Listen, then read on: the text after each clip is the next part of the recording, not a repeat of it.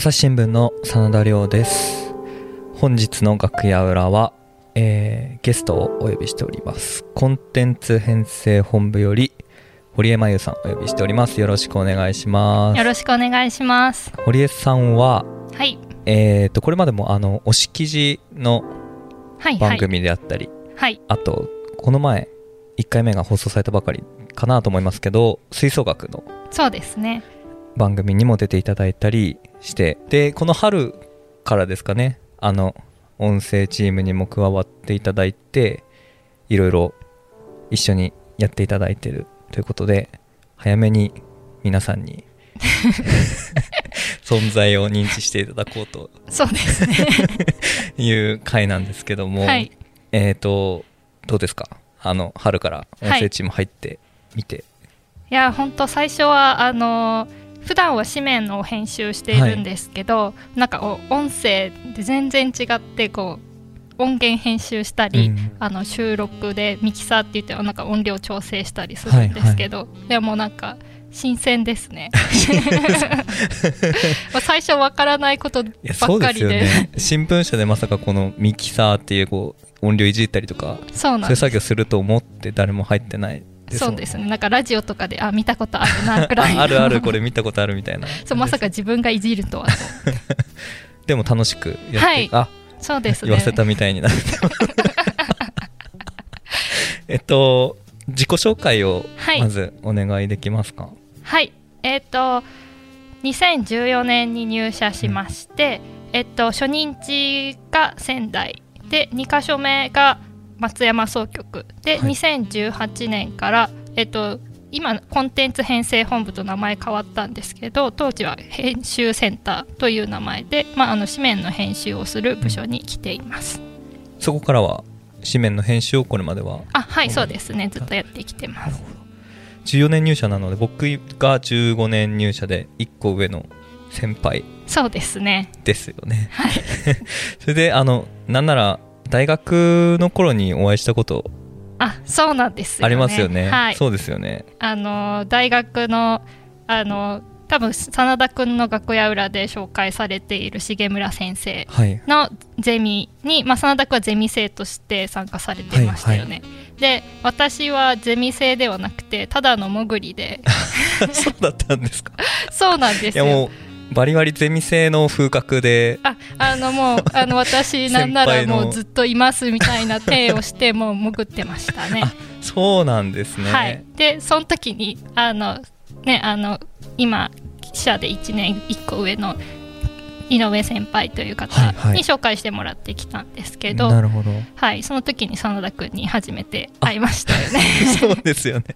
でもう入社してからも一回甲子園でお会いしたことありまあせんそうですねそうですね。やっぱそうですよね。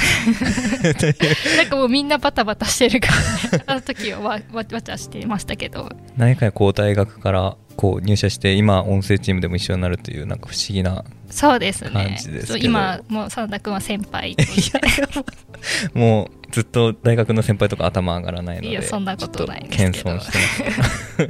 えっとそもそもあの、メディアというか、はい。記者の仕事っていうのはもともとから興味あったんですあそうですね。なんかもともとなんかその大学入った頃から、まあ、メディアとかなんかとテレビとかなんかドラマとかに興味があったんですけど、まあそれでもともと関心はありました。うーん。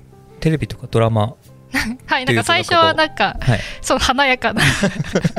イメージから。そうなんかあのイメージからあの入るる一般的な、はい。そのまあ一般的な。なんか田舎からあの三重県出身なんですけどねはい。なんか東京に来てもうすごいなんかね都会に来て 情報がたくさんあるから すごいミーハーな感じでそう興味があったっていうところから入ってであの中国に留学してたんですけど、はい、でその時にまあなんかあの現地のなんか日常のなんか中国の人との会話となんか新聞で報道されてる中国なんかすごい難しいなんか押し記事でもちょっと話したんですけどはい。なんかその中国のそのなんかまあ政治とかその難しい中国の話をされてる人と日常の中国の姿っていうのがちょっと違うかなって思ってなんかそういうのを伝えたいなと思ったのがまあ、記者になりたいなって思ったきっかけです。結構具体的に言うとその伝えられてる中国の姿と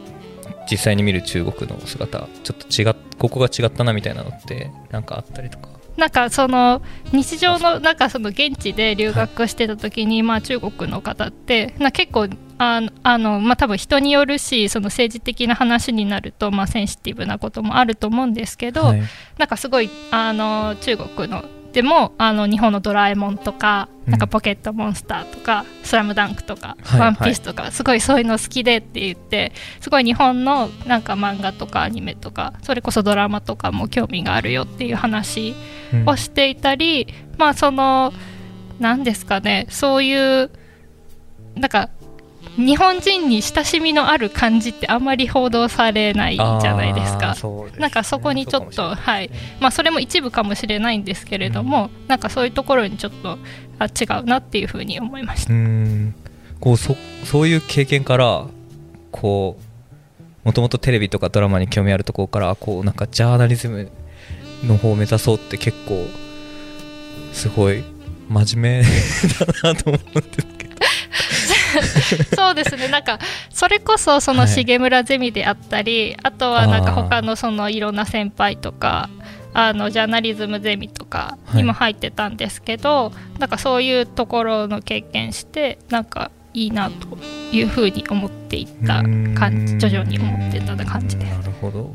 中国は1年間の留学なんであすか？はい1年間行ってました。もともと中国に興味が？あそうですね。あのー文学部だったんですけど、はい。なんか第二外国語が週4回とか5回週とか。4回も5回もあるんですか？そうなんですもう。で語学も中心みたいな感じで。でなんかあのやっぱその単位なんかその2年目にその好きなコースはい。に分かれるんですけどその成績によって分かれるのでその時にその外国語の成績がとても重要に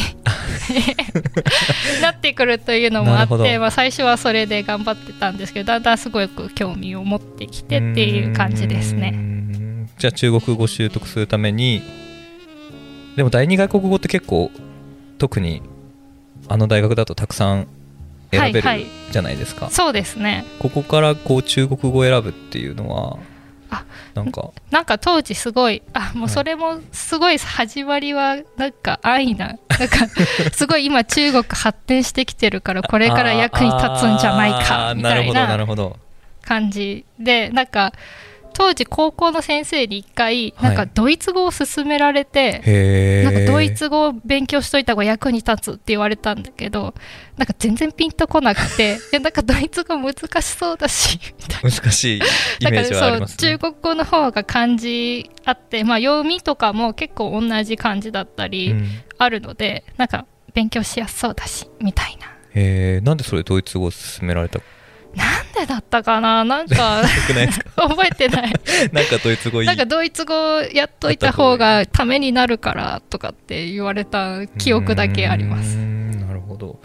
でもこの留学ってうん。文学部っておっしゃいましたよね。はい。それって必修ではなかったわけですか？1年間休学とかしあていくそう休形になるんです学かなんかあの多分あの真田君の場合学部で多分留学行くの決まってて、あはいはい。なんか前々から準備されますよね。僕が卒業したところはなんか特殊なところで1年間行かないと卒業できないっていう学部だったんですけど、大体それって行くのってはい。どれぐらい前に決めました、えっ、と留学先そうそうそう。先はだいたい1年前くらいか。なそうですよね。になんか大体留学する人って1年ぐらい前に決めると思うんですけど、なんか私決めたのなんか入学したのが3年生の9月なんですけど、はい。決めたのが3年生の4月ぐらい。おおそんな急遽 決まるんだ。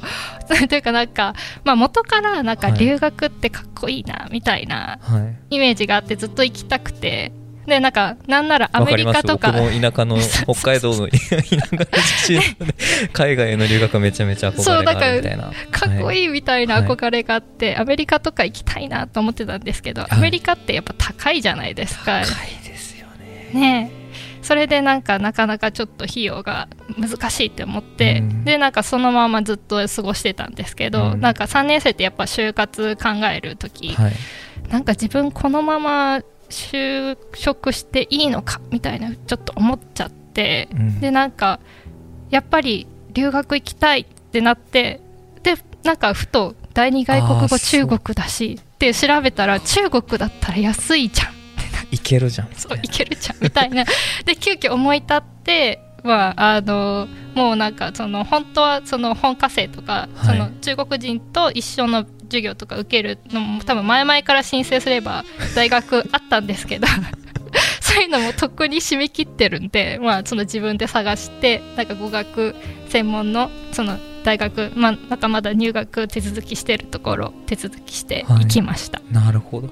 そっか。その就活って、はい、ま、なんか僕らの時期って多分3年生の秋頃から始まるうんうんうん。わけですよね。そうですね。でそのもう就活の時期近づいてくるにつれてもうこのまま就活していけないっていうか就活する前に留学行こうって結構決断するのってはい。結構なんか 劇的じゃない？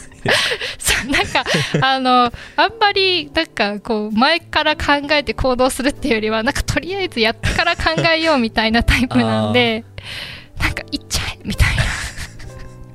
勢いで。勢いで行ってしまいました、えー実際行ってみて中国語はもちろん話せるように。いやもうそんなねあの多分留学行く前、はい。だから多分い皆さんのイメージって、まあ、多分英語もそうですけど、はい。留学1年行けばみんなすごいペラペラになれるって思うじゃないですか。そんなことはないよそんなことはないですね。そんな甘くはなくて甘くはなかったと。いやまあそのしゃべなんかまあそれとなく会話はできるようにはなりますけど、そのただ言ってればうまくなるわけじゃないので、まあそうなんですよね。これもまたそうですよね。そうですよね、うん。スウェーデンでしたっけ行かれたの、はいはい。スウェーデン大変じゃなかったですか？スウェーデン語もあるんですけど、はい。まあ基本大英語でみんな喋られる国なので、あなるほど。英語で喋られる環境はあるけどやっぱそのやっぱ留学した先ではい。その環境を生かすかどうかによって、まあ、ずっとこもっていることもできるわけじゃないですか そうそうそう。そうだねそうこもっだねてる子もいたしやっぱり。そうなんかあの日本人同士でこう、はい。固まっちゃったりとかもあーそうですね。はい。あるんでまああのたまに集まったりとかすごい楽しいんですけど、はい。もうずーっと一緒にいるのはちょっとやめにしようみたいな 感じでそうですよね。その感じありますよね。なんかその現地にいる日本語を学んでるスウェーデン人とかうんがうんうん。めちゃめちゃ日本語で話しかけてくれて向こうの日本語上達するけどこっちの英語が上達しないみたいな 謎な状況あるあるある。ありますよね。そう私もなんか中国人とその総合学習するんだけど向こうはやっぱ日本語学びたい。から、そう日本語で日本喋っ語を習得したいっていう気持ちてで日本語喋ってみたいな感じで言ってくるからいやこっちは中国語で喋ってほしいんだけどそれを学びに来てるんだけどみたいなそうそうそうそうそうせめぎ合いがありますよね。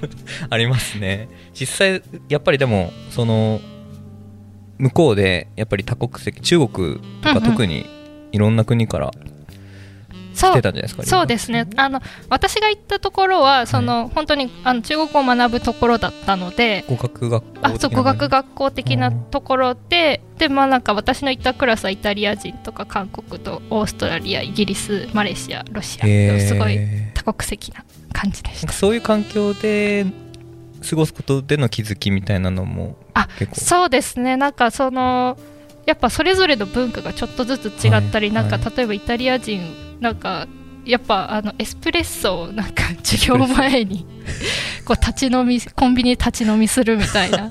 なんかもうすごいそれが様になってそんな ザみたいな典型的な感じのイメージ通りな。そうイメージ通りだったりとか、うん。やっぱそのとあの授業を受ける時もそれぞれの文化を発表したりするんですけどなんかそういうのもすごい面白いなと思いました。うーん。その経験ってやっぱり今の記者の仕事なり編集の仕事に生きてきたりそうですね。やっぱそのいろんな考え方があるのでなんか接する時にもあこういう経験あったなとか思いながらこう取材したりとかはしてました、ん。中国語で取材とかすることありました？ああのたまにあの何ですかね。あの松山にいた時に、はい。松山駅っていうのが台湾にもあるんですけど、はいはい。なんかそれでそうなんだ。そうなんですよ。でなんかそういうなんかイベントとかもよくあったんですけどなんかそれで中国語できるならさみたいな感じでこう わざわざこう台湾のなんか駅長さんのところに電話して現地の言葉でなんかコメントを取るみたいなただそれだけのことなんですけ いやでもそれなかなかやっぱり地方にいる記者でそういうことできるど人もいないし、結構そこは活かせたっていう。そうですね。なんかその現地の中国人のコメント取ったりとかもあやりますみたいな感じで。松山駅ってあるあるんですね。あそうなんですよ。同じ発音発音は違うけどってことですか？漢字が同じあ漢字は同じでへえ地方の取材っていうのは楽しかったですか？辛いことより楽しいことの方が多かっそうですね。あのー仙台の時はまああのまあ1年目っていうこともあって、はい。大変でしたけどまあそれこそ被災地とかの取た材もあったうしーん。2か所目の松山は逆にすごい文化の街だったのではい。もうっていうのもあるし総局がそもそも規模が全然仙台より半分ぐらいしかというか総局に5人ぐらいしか記者がいないので。そうなんですね。なのでなんかもう仙台って当時どんくらい？当時総局で10人以上はいたと思うんですけどで30代の方がもう5人ぐらいいたのでもう、はいはい。蹴るベテランの方たちがたくさんぷしたちが。いたのでそう。頭記事を書く、まあ、1年生なのであたあの頭って一番メインのメインの記事なんですけどねうんそれを書くのも大変なんですけど松山に行くと毎日頭書けみたいな。なんかネタがない日々かけ枯渇しているみたいなはい状況だし、はい。まあ、それこそ文化の街なんですごいいろいろなんかね取材することも多かったので、うん。すごいなんか地方ならではというか楽しかったですね。ん。そっか。文学部ではどんな勉強？これちょっと早稲田生に聞くのもと あの文学部なんですけど、はい。全然文学のこと勉強してそうなんだ。文学部って何してるんですか？いや本当なんかあの 文学部って何してるんですかとか言ったら失礼かもしれないです。いや基本は第二外国語を勉強してればいいみたいなで。語学の方が結構やってる人。やってるというかまあそれが必修だったんで。であの2年生から社会学コースっていうのにまあいろんなコースがあるんですけど、うん。にしてなんかそういうなんかちょっと社会学哲学っぽい感じの 難かもう覚えてないんですけど。覚えてでことしたりあの選択科目がはいはい。をすごい早稲田って取れるじゃないですか、はい。なのでなんかまあそれもミーハーなんですけどなんかメディアなんか有名な人久石譲さんが来るとか是枝監督が来るとかそういうはい。はい授業、なんか有名人いっぱい来るみたいな授業 いっぱい取ってました、ミーはいそうなんです。うんなるほど。そういうじゃあその大学での勉強を生かすっていうよりははい。もう赴くままにって。赴くままに。そうですね。なるほど。ちょっとあのーまだ全然留学の話しかしてないんですけどはい。あの地方の時にはい。こだわりを持ってやっていたというかやっぱり吹奏楽のこととか今回も番組で出ていただいて、はい。詳しく話していただいたりとかそこら辺のことをもうちょっと掘り下げて聞いていこうかなと思います、はい。ちょっとそれは次回に回したいと思います。一旦じゃあここでありがとうございました。ありがとうございました朝日新聞ポッドキャスト楽屋裏ではリスナーの皆様からトークテーマも募集しています。